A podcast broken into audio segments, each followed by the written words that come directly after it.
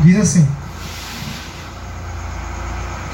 Se o mundo odeia vocês, saibam que antes de odiar vocês, odiou a mim. Se vocês fossem do mundo, o mundo amaria o que era seu. Mas vocês não são do mundo. Pelo contrário, eu, dele, os escolhi. E por isso o mundo odeia vocês. Lembre-se da palavra que eu disse a vocês: o servo não é maior do que seu senhor. Se perseguiram a mim, também perseguirão a vocês. Se guardaram, se guardaram a minha palavra, também guardarão a de vocês. Tudo isso farão com é, tudo isso, porém, farão com vocês por causa do meu nome, porque não conhecem aquele que me enviou. Se eu não tivesse vindo e lhes falado, eles não teriam nenhum pecado. Mas agora não tem desculpa do seu pecado. Quem odeia a mim, odeia também a meu Pai. Se eu não tivesse feito entre eles as obras que nenhum outro fez, eles não é, teriam nenhum pecado. Mas agora, não somente viram, como também odiaram tanto a mim como meu Pai.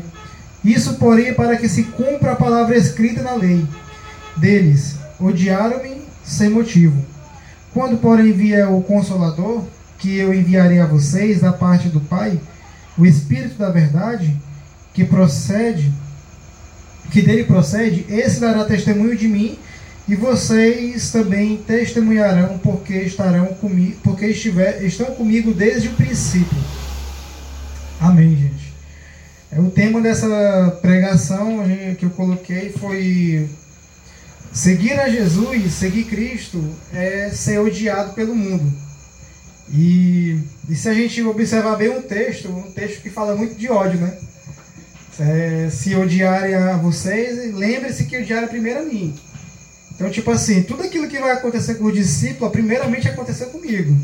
Se o mundo vai odiar vocês, odiaram a mim, rejeitaram meu pai. Então, é, isso é muito interessante porque Jesus ele vem no capítulo 15, bem no começo, ele vem falando sobre a figueira, sobre aquele que está ligado em Cristo, esse produzirá fruto. E Jesus come, começa a bater muito é, sobre aquele que guardar os meus mandamentos, as minhas palavras, né? Ele começa a falar sobre isso. Ele começa a enfatizar muito também sobre, sobre amar. Jesus ele começa a falar sobre, até o Eric pregou no domingo passado, né? ele falou que Jesus nos chama para amar. Vocês serão conhecidos como meus discípulos se vocês amarem uns aos outros. E aí Jesus chama, convoca, traz é, essa verdade de vocês amarem uns aos outros, de os discípulos amarem uns aos outros, mas consequentemente, quando chega nesse versículo, ele começa a falar de óleo. E isso é bem confrontante, porque Jesus estava falando aqui especificamente para os discípulos. E ele fala: Se vocês me amarem, vocês serão amados por meu Pai. Vocês serão conhecidos de fato como meus discípulos se vocês amarem uns aos outros. E nós somos chamados para amar de fato. Cristo nos amou. Cristo olhou para a nossa condição. Jesus olhou para a nossa miséria. Jesus olhou para nossa para o nosso estado, nossa situação de pessoas pecadoras, de pessoas más, de pessoas que o rejeitam. E ele nos escolhe ele nos resgata com seu amor e ele nos ama de tal forma ao ponto de entregar seu filho. Ele nos ama mesmo a gente o rejeitando, ele nos ama, ele, ele escolheu nos amar. A Bíblia fala em João que ele nos amou primeiro. Ou seja, o amor não parte de nós. Cristo tomou essa atitude, ele escolheu nos amar primeiro. De amar a Ângela primeiro, o Nanã, o Eric, a Ju, a Silvana, o Lico, Cristo escolheu nos amar. Não partiu de nós esse gosto, esse querer de amar a Jesus, não. Ele escolheu nos amar.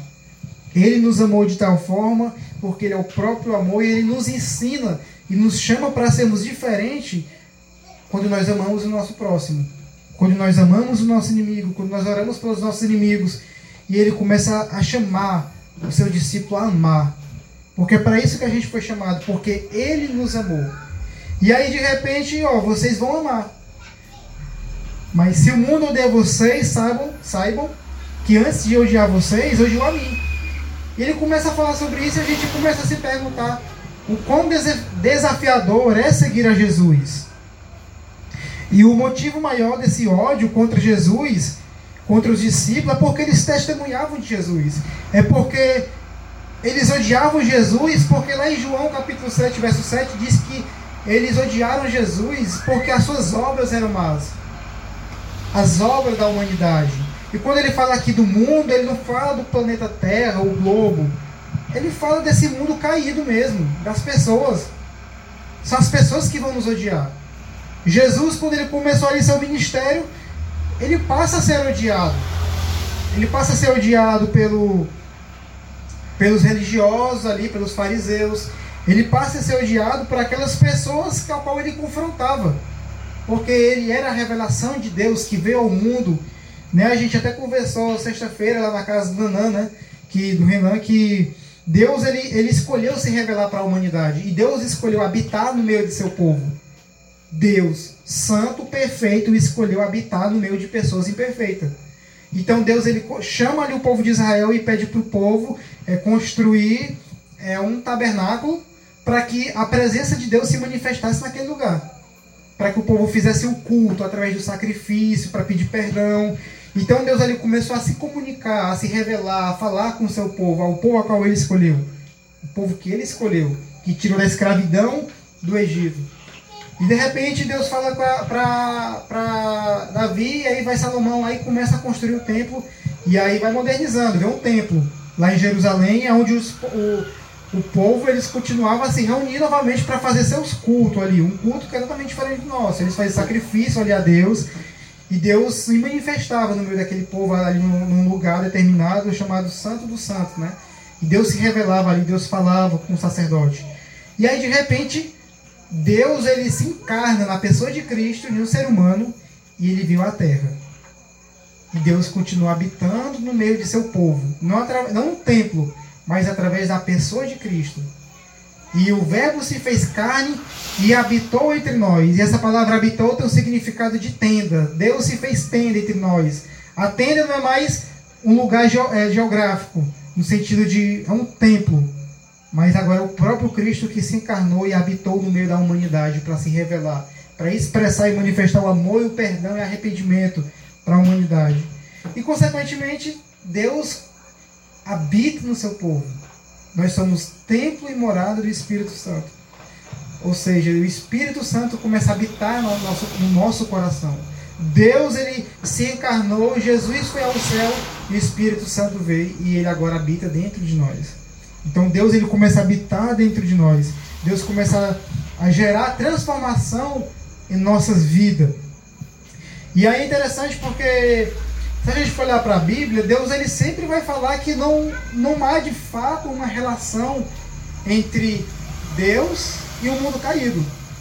Né? Ele, ele vai falar lá em Tiago 4,4 que diz que quem quiser ser amigo do mundo constitu, constitu, constitui-se inimigo de Deus. Ou seja, ser amigo do mundo é ser inimigo de Deus.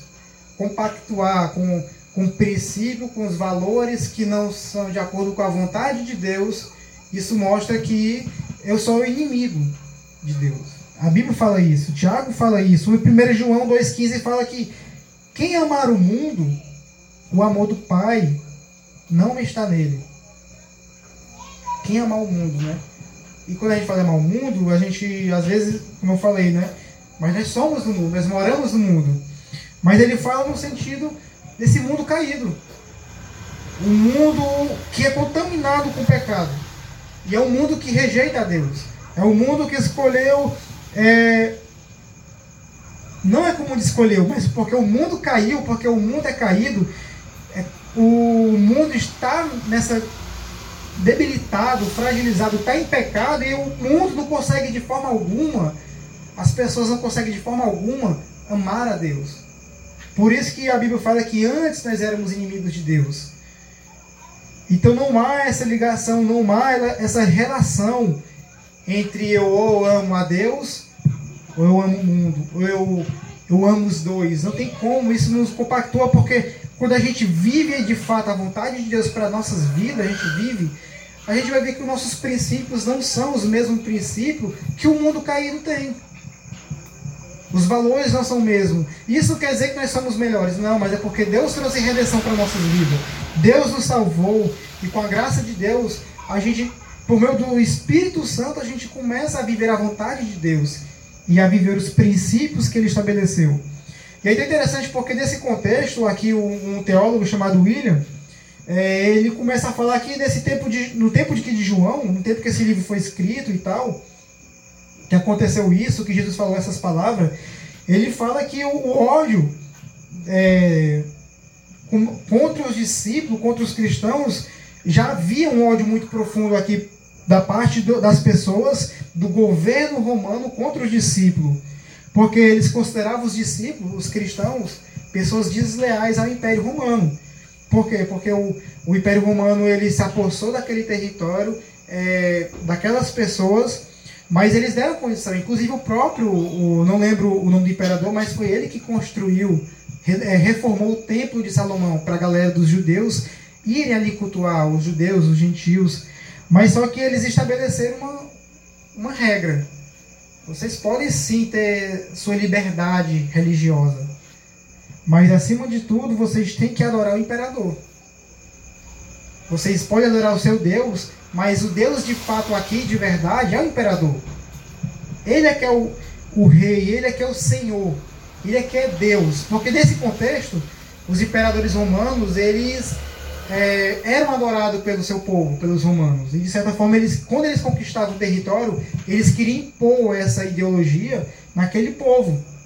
Então, tipo assim, para você ser cristão aqui, para você adorar o seu Deus no culto, vocês têm que, primeiramente, vocês têm que se submeter ao governo, ao que o império estava estabelecendo. Ou seja, você vai ter que se curvar diante dos imperadores. Você vai ter que se curvar diante dos deuses. Você vai ter que se pre prestar culto através do incenso que era queimado ali ao imperador. E, e eles queriam que eles professassem, né, que, né, que os imperadores ali eles eram o Senhor. Então isso ao mesmo tempo, para aqueles cristãos, de verdade, isso era uma ofensa também. Porque os cristãos eles entenderam, entendiam que Senhor só existe um. Não é o imperador, é Cristo, é Deus. Ele é o Senhor da nossa vida, Ele é o Criador. Ele foi que criou todas as coisas e é o sustentador delas. E eles entendiam isso eles começaram a viver isso. Eles começaram a pregar, anunciar a Cristo como como Salvador, como Senhor, e isso foi uma afronta para o império ao ponto de gerar perseguição, ao ponto de gerar esse ódio. Por isso que os cristãos eles eram odiados pelo imperador romano, pelo povo romano. Inclusive, dentro da, da história de, dos cristãos ali do primeiro século, quando vai ver Nero, que era um dos imperadores, ele queimava os cristãos vivos em praça pública, como Tipo assim, vai acontecer isso para quem professar a mesma fé desses caras. Então, tipo, a gente vê a loucura do que é seguir a Jesus. E é interessante porque quando eu comecei a estudar, eu me lembrei de uma frase do Tim Keller, porque ele fala assim, ó, Jesus não é esse cara legal, esse cara bacana, esse seu brotherzinho. Sabe por quê? Porque ninguém crucifica cara legal. Ninguém crucifica o gente boazinha. Ninguém crucifica aquele cara que é que é o fera, que é o gente boa do bairro. Ninguém crucifica é um cara que é legalzinho. Naquele contexto, os crucificados eram os, eram os marginais da pesada. Eram as pessoas que tinham os crimes ali, sabe? Que a, a punição, a pena de morte era a cruz. Então a gente olha como eles olhavam para Jesus, entendeu? A forma como eles olhavam para Jesus como um perigo para eles, como um criminoso, como um, como um rival. Então a gente vê que isso começou a gerar ódio nos cristãos porque os cristãos eles não se curvavam. E realmente, de fato, é, é, seguir a Jesus é isso. Seguir a Jesus é a gente estar disposto a entender que ser cristão não é a gente colocar lá no, no, nos status, não é a gente colocar no Instagram, não é a gente postar aquela fotozinha bacana, porque isso é massa. Isso é massa, mas não é só isso. Ser cristão é seguir a Jesus. Os discípulos, quando foram é, vistos como os cristãos, Porque cristãos no original significa pequenos Cristo. Então as pessoas viam aqueles cristãos pregando a Cristo, porque eles não só pregavam, mas eles viviam aquilo que eles pregavam.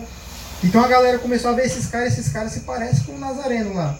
Esse cara se parece com aquele cara que foi crucificado. Ele testemunha, eles vivem a mesma mensagem que ele anunciou. Eles estão pregando. E isso gerou afronta para o Império Romano, isso gerou afronta para os judeus e começou a gerar, a gerar uma perseguição. E nesse contexto de perseguição, os crentes foram em Atos, não lembro a referência do capítulo, mas eles foram vistos pela primeira vez como os cristãos. Isso é um, e foi no tempo onde a igreja mais cresceu, foi no momento de perseguição, porque eles saíram daquela bolha e começaram a expandir o evangelho em outros lugares, em outras nações, em outras localidades. Então a gente vê que o quão é bom seguir a Jesus, mas o quão desafiador é. No livro Curso do Discipulado que eu estou lendo, é, Jesus ele começa a falar sobre os, os desafios daqueles que querem segui-lo.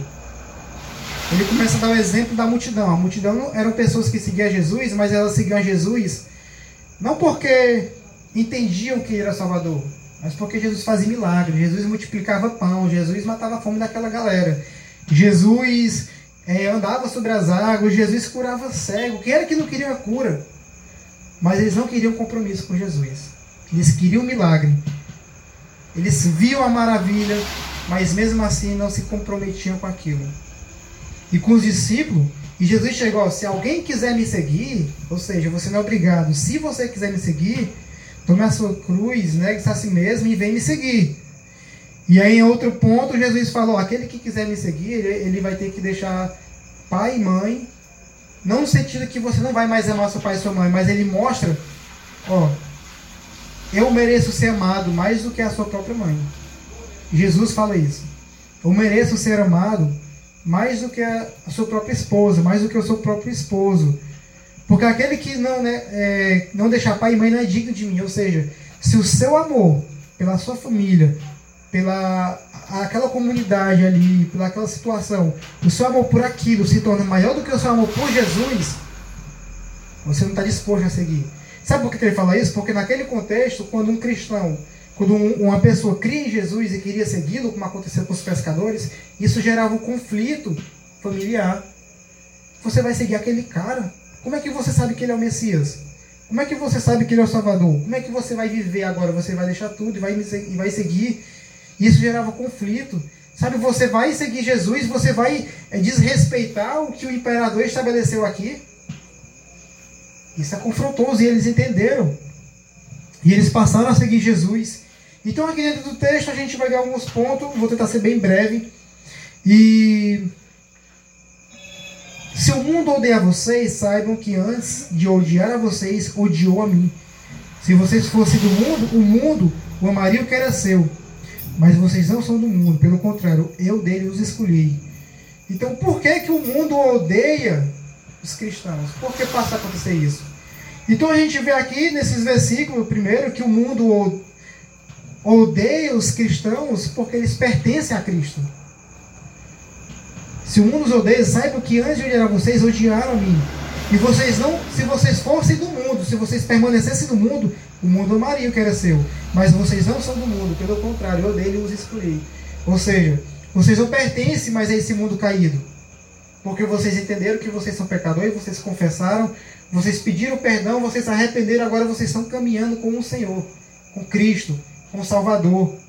Então, o mundo aqui, ele fala do mundo caído, como eu já falei. É um mundo sem Deus. Ou seja, é um mundo que vai de contra, que vai em oposição a Deus. É um mundo que rejeita Deus. É um mundo que não está nem para Deus. A gente vive num mundo onde as pessoas falam que ama Deus e tal. Mas quando a gente vai olhar na realidade, as galera não ama Deus de fato. Porque se a galera amasse a Deus de fato, o mundo não estava como está hoje. E o mundo não tem condição de amar a Deus porque o mundo está caído. A galera prefere o pecado porque a galera já está no pecado. Então a galera é, é oposto àquilo que Deus estabeleceu. Isso é interessante porque agora a gente começa a entender que quando nós somos resgatados por Cristo, pelo seu amor, nós não pertencemos mais a esse mundo caído. Nós começamos a entender numa outra perspectiva. Cristo nos salvou para termos uma comunhão com Ele, um relacionamento com Ele, para amarmos as pessoas, para vivermos esse mundo caído, mas sendo sal da terra e luz do mundo, para sermos diferentes, não porque nós somos melhor, mas porque nós temos Cristo, mas acima de tudo, Ele, ele nos dá uma eternidade. Cristo, Ele, ele nos deu a vida eterna. E quando nós entendemos essa realidade, nós entendemos que não, nós não somos aqui. Nós estamos aqui de passagem. Porque o nosso lugar não é nesse mundo caído, onde há tanta violência, tanta maldade que você vê. Nosso lugar não é esse. Nosso lugar é na eternidade. Aqui é uma passagem. Há um lugar que Deus preparou para nós. Nós somos apenas, como falo, peregrinos, somos, nós somos estrangeiros. Então nós somos, nós estamos aqui, mas nós não somos daqui. Nós estamos, mas não somos. Nós estamos vivendo aqui, mas entendendo que o nosso lugar não é aqui. Isso é fato. E a gente tem entendimento que a vida é um sopro. Hoje a gente está aqui, mas amanhã ninguém sabe. Né? E a gente tem essa certeza da eternidade. A gente tem certeza que Cristo tem preparado um descanso eterno para nós. Um lugar, uma eternidade onde não vai haver mais dor, não vai haver mais sofrimento, não vai haver mais perseguição e nem ódio. É um lugar de amor e amor a Deus. E aí o mundo ele odiou a Cristo. Se o mundo odiou a Cristo, o mundo nos odeia. E lá em Mateus 10, 22 fala, né? Todos os odiarão por minha causa, mas quem perseverar até o fim será salvo. Jesus começa a falar para os discípulos: o mundo vai odiar vocês, mas é por minha causa. Entendeu? O mundo não, não odeia nós, o mundo não odeia o Eric, a pessoa do Eric. O mundo odeia o Eric que vive em Cristo. Não é a pessoa dele, é os princípios que ele carrega, os valores que ele tem que ele é fiel a esses valores, que vai contra aquilo que o mundo ensina. São princípios que Cristo nos ensinou. Então, o ódio do mundo por Jesus teve presente desde quando ele começou o seu ministério, que ele começou a falar sobre arrependimento, quando ele começou a, a pregar verdades que confrontavam o pecado daquele povo. E realmente, quando há aquele confronto, que você olha para a sua condição, realmente eu sou pecador. Só que eles não queriam aceitar isso. Porque quem era Jesus que está me acusando? Entendeu? Quem é esse cara que come e bebe com pecadores? Quem é esse cara? Quem é esse cara diz que diz que é Deus? Que tem a autoridade de Deus e vir aqui e nos julgar. Nós que guardamos a lei, nós que vamos ao templo, nós que fazemos sacrifício, quem ele pensa que é? Então, Jesus ele, ele convoca os discípulos a viverem amor uns pelos outros e a entender que eles vão viver num mundo de ódio. Então a primeira resposta do mundo aos seus discípulos, a primeira, a primeira resposta que o mundo vai dar para aqueles que seguem Jesus é, ao discípulo de Jesus é o ódio. Essa é a primeira resposta que nós vamos ter. E geralmente, quando, hoje nem tanto, mas geralmente quando a galera entregava a vida para Jesus, é, eu que venho de uma família bem católica, né? E, e a, hoje já é mais de boa, mas quando a gente olha para alguns tempos atrás, parecia que havia uma rixa, né? A lei dos crentes e tal. Então havia, havia essa, de certa forma, um, não era perseguição, mas havia essa barreira da galera entender que, que eu mesmo sendo católico, ou sendo crente, cristão, é, a gente pode ser amigo. Só que havia uma barreira, e isso havia, houve na minha família. A minha avó, quando soube, minha mãe, que eu entreguei minha vida para Jesus, ela chorou, entendeu? e gerou um desconforto para ela no começo, sabe? E claro que não gerou ódio, mas talvez a família eu já é, eu acompanho alguns missionários que têm trabalho fora com refugiados na Turquia e tal. E tem um cara que que ele passou a seguir Jesus, começou a estudar, ele era islâmico e começou a estudar sobre Jesus, começou a ler a Bíblia, ele teve esse encontro com Jesus nesses tempos que ele tinha de leitura bíblica, de, de oração, ele entendia que precisava de algo mais e Deus falou com ele e tal, ele entendeu e quando ele foi professar a fé dele, ele foi expulso da família dele. Ele teve que sair do país porque a gente sabe que um país islâmico é, a porcentagem de cristão lá é muito pouca, e olha lá se tem. Na, nesses países aí, Arábia Saudita, é, Coreia, do Norte, Coreia do Sul, né, se não me engano, Coreia do Norte, Coreia do Norte, a gente sabe que são pessoas que não podem chegar aqui, eu sou crente. E são pessoas que morrem por causa de Jesus, porque amam a Jesus, que entregaram a sua vida para Jesus. E essas pessoas, tipo assim, pelo fato de eles simplesmente confessarem a Jesus. E isso gera um ódio naquelas pessoas ao ponto de matarem. Então, o mundo nos odeia por causa de Cristo. Porque nós vivemos a vontade de Deus. E se o mundo nos odeia, é porque ele primeiramente odiou a, odiou a Cristo.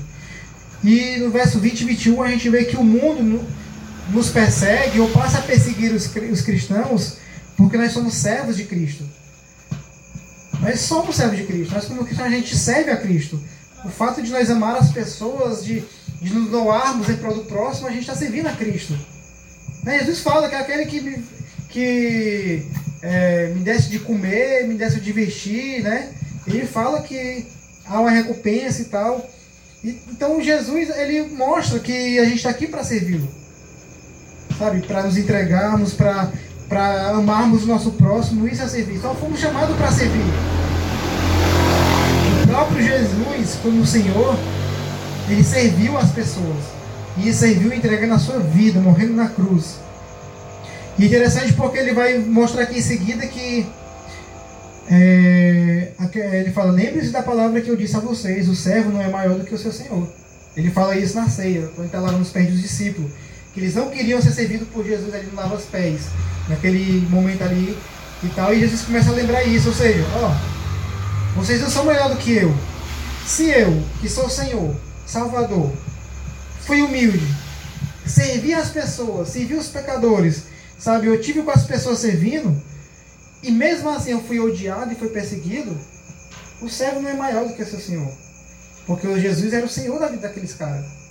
E eles, como servo, entendiam que não era maior. Ou seja, se me perseguirem, vão perseguir vocês também. Vocês vão passar por esses perrengues. E assim como o Senhor foi perseguido pelo mundo, logo os seus servos serão perseguidos de alguma forma. Talvez não como acontece nos países perseguidos realmente. Mas a gente vai para a nossa realidade de universidade, por exemplo. Se o cara se diz que é crente na universidade, ele é taxado. Ele é o idiota da turma, entendeu?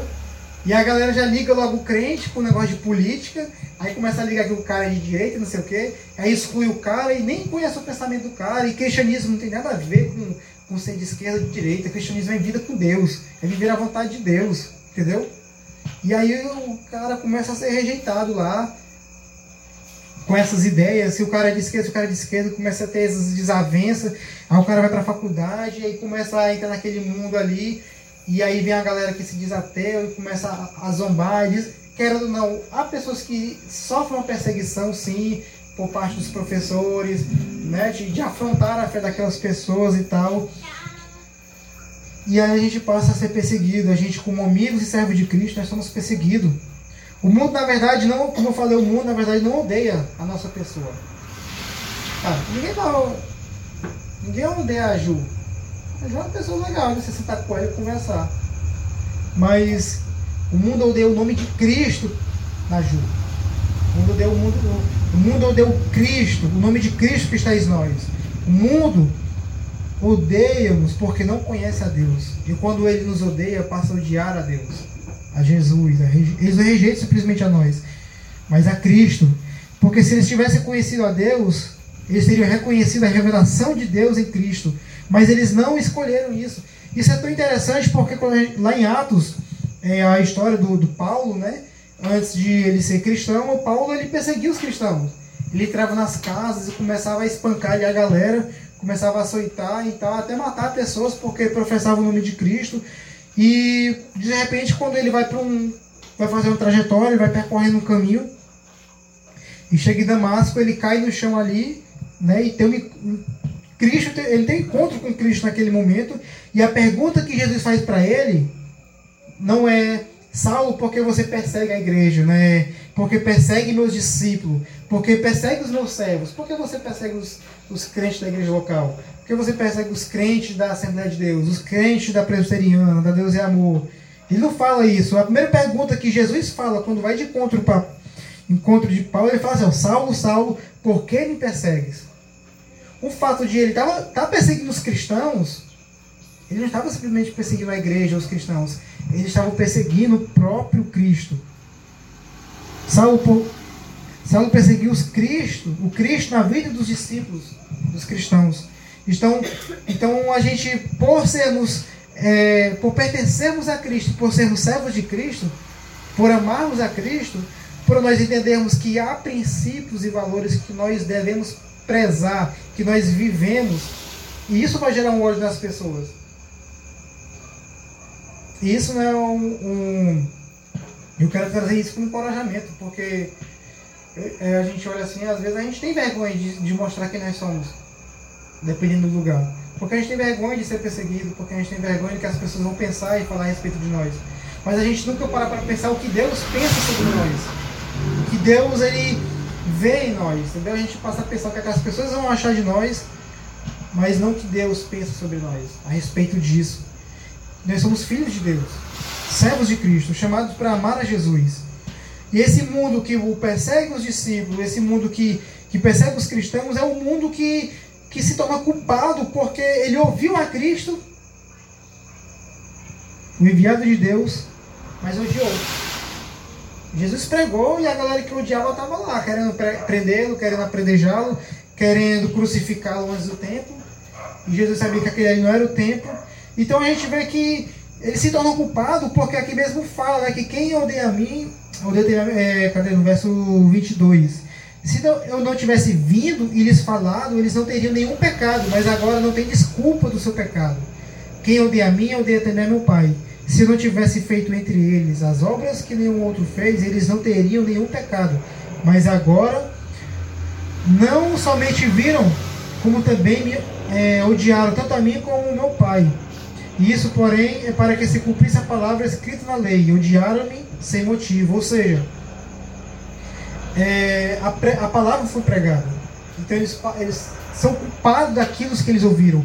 E a ideia aqui é, que Jesus está falando não é que se ele não tivesse vindo, né, o povo estaria em perfeição.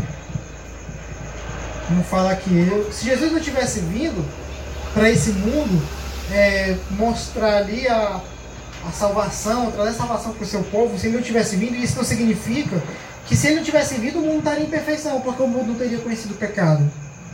Não, porque ele veio já por causa disso, porque o mundo estava em pecado. É, ele não quer dizer que o peca, é, ele não quer dizer que o mundo não estava sem pecado, que o mundo estava em perfeição, não. Ele, ele quer mostrar com isso que ao ele vir, Jesus, ele, ele quer mostrar que, que a ideia central,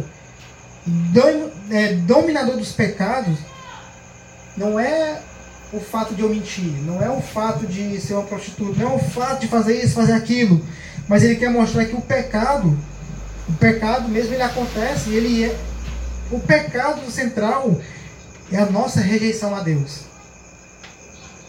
Então a gente começa a dar título, né? Ah, esse pecado é isso, o pecado é aquele que é mentiroso, aquele que pratica isso, aquele que faz isso, a gente começa a dar rótulo, rótulo, rótulo, dar títulos.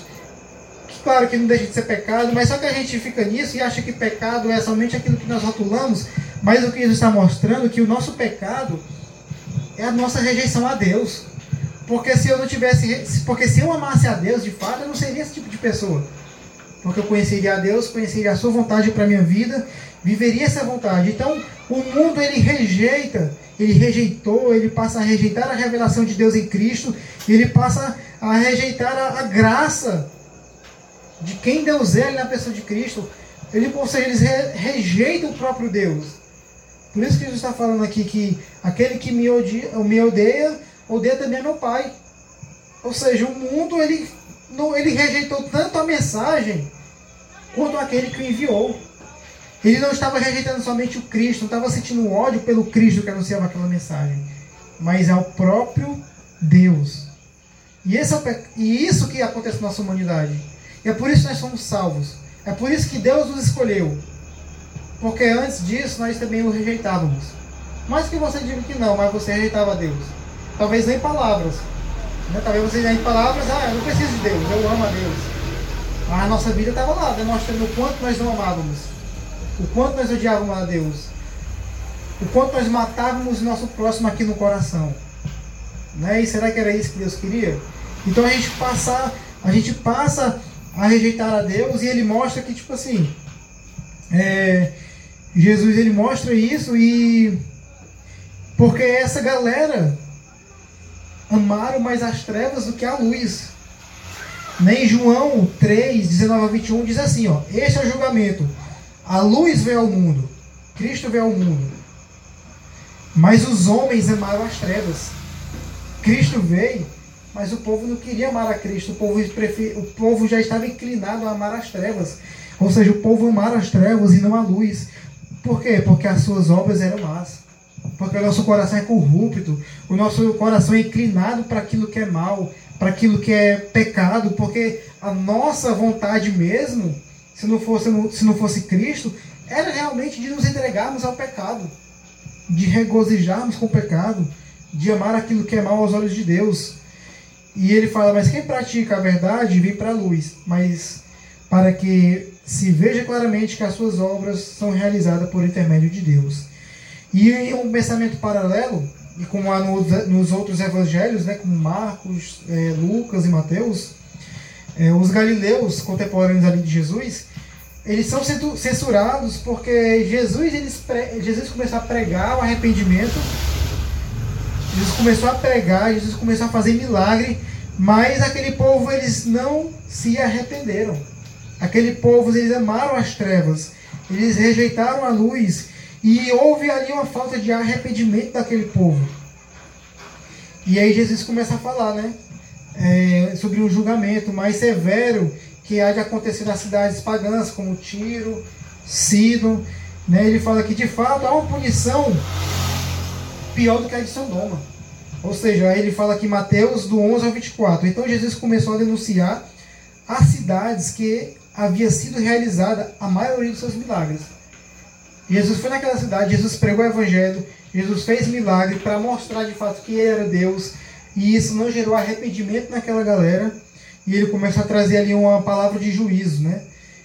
É, porque não, ele fala, é, então Jesus começou a denunciar as cidades em que havia sido realizada a maioria dos seus milagres, porque não se arrependeram. E ele fala, ai de vocês, Corazim, ai de vocês, Betsaida, porque se os milagres que foram, que foram realizados entre vocês tivessem sido realizados em Tiro e Sidon, há muito tempo elas teriam arrependido, vestindo roupas de saco e cobrindo de cinza. Mas eu lhes afirmo que no dia do juízo haverá menor rigor para Tiro e Sidon do que para vocês. E você, Cafarnaum, será levado até o céu? Não, você descerá até o Hades.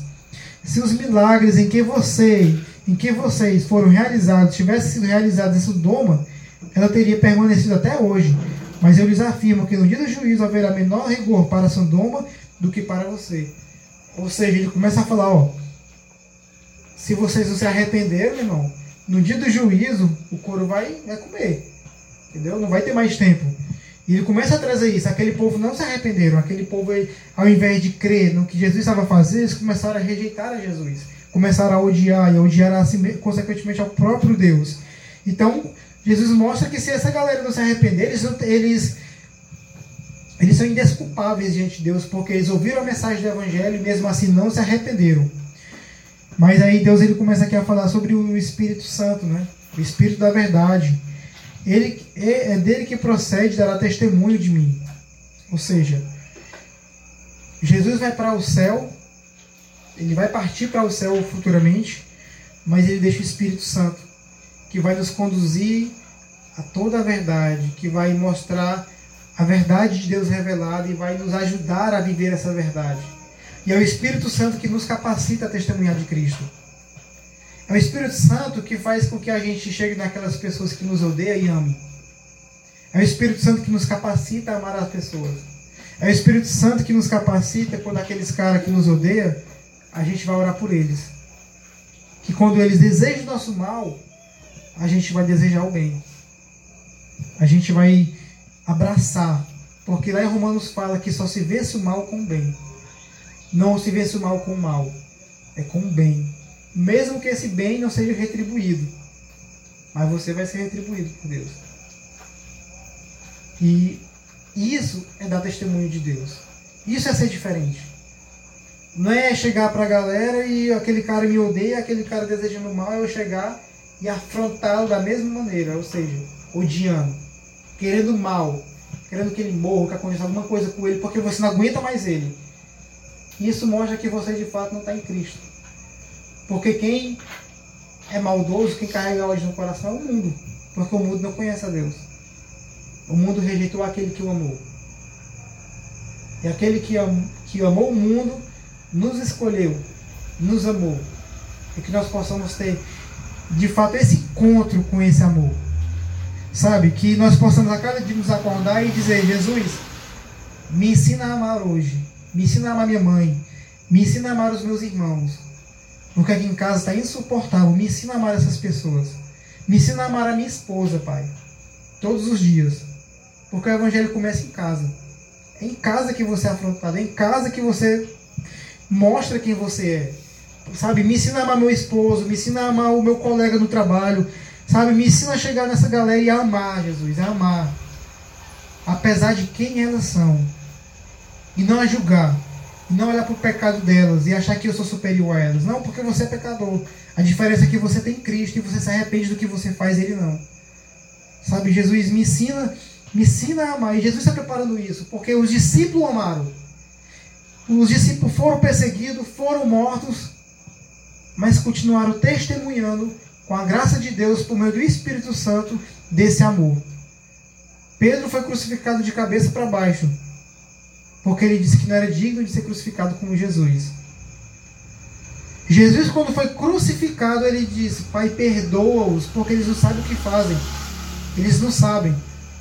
São cegos. Eles amaram mais as trevas do que a ti, Pai. Sabe, o julgamento deles, daqueles que não se arrependeram, vai acontecer no dia do Senhor. Quando tudo se consumar, quando nós formos para a eternidade de fato ali, vai ter julgamento. E esse julgamento não é nosso, é Deus que vai ter com essas pessoas. Nosso papel aqui é amar.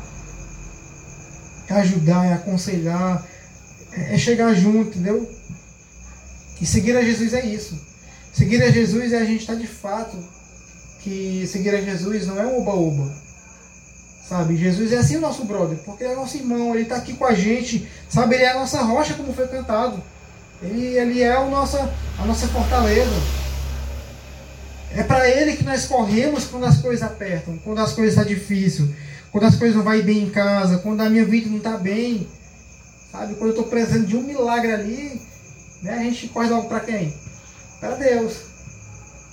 Porque a gente encontra nele descanso, a gente encontra nele né, ali paz. Então lembre-se que se Jesus nos chama para segui-lo, mas tem um si. Por quê? Porque ninguém é obrigado a seguir Jesus. Jesus nunca obrigou ninguém a segui-lo. Jesus nunca obrigou os seus discípulos. Jesus nunca obrigou Judas a segui-lo. Jesus, Judas caminhou com Jesus, mas ele não se arrependeu. Ele não se arrependeu dos seus feitos e Jesus de forma alguma chegou para ele julgou.